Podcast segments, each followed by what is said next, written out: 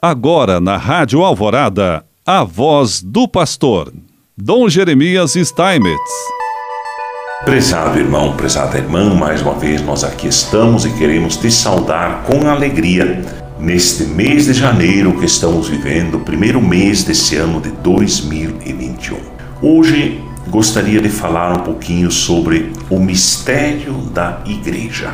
A igreja, tão presente no meio de nós, é com tantas pessoas aderem a Jesus Cristo através do trabalho da Igreja Católica, no testemunho da fé, da esperança, da caridade, sobretudo.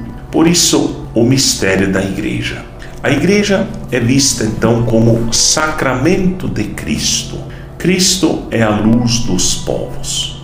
Por isso, este sagrado, esse pensamento congregado no Espírito Santo deseja que a luz de Cristo refletida na face da igreja, ilumine todos os homens, anunciando o Evangelho a toda criatura. Isso está exatamente em Marcos 16, 15. E porque a igreja é em Cristo como que sacramento, isto é, sinal e instrumento da união íntima com Deus e da unidade de todo o gênero humano, retomando o ensino da igreja, propõe se explicar com maior clareza a todos, mostrando a sua natureza e também a missão universal da Igreja. Deus, por decisão inteiramente livre e insondável da sua bondade, criou o universo, decretou elevar os homens à participação da sua vida divina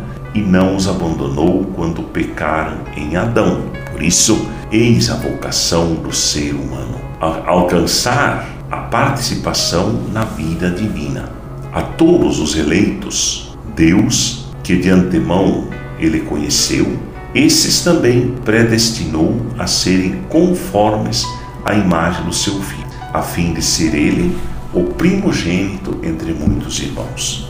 Aos que acreditam em Cristo, ele quis convocá-los na igreja, a qual, prefigurada desde a origem do mundo, e preparada admiravelmente na história do povo de Israel na antiga aliança, instituída nos últimos tempos, foi manifestada pela efusão do Espírito e será consumada na glória. Veio, pois, Jesus, o Filho, enviado pelo Pai, que ainda antes da criação do mundo nos escolheu nele e nele nos predestinou à filiação adotiva, porque lhe aprove encabeçar em Cristo todas as coisas, conforme Efésios capítulo 1.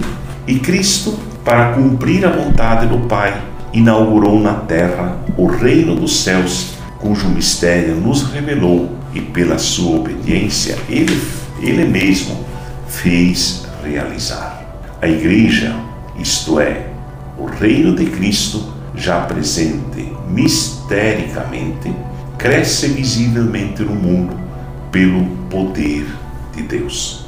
Por isso, essa ideia de reino de Deus, o mistério da Santa Igreja manifesta-se na fundação dela. Com efeito, foi Jesus que deu início à sua igreja, pregando a boa nova, isto é, a vinda do reino prometida havia séculos nas Escrituras. Cumpriu seu tempo e o reino de Deus está próximo.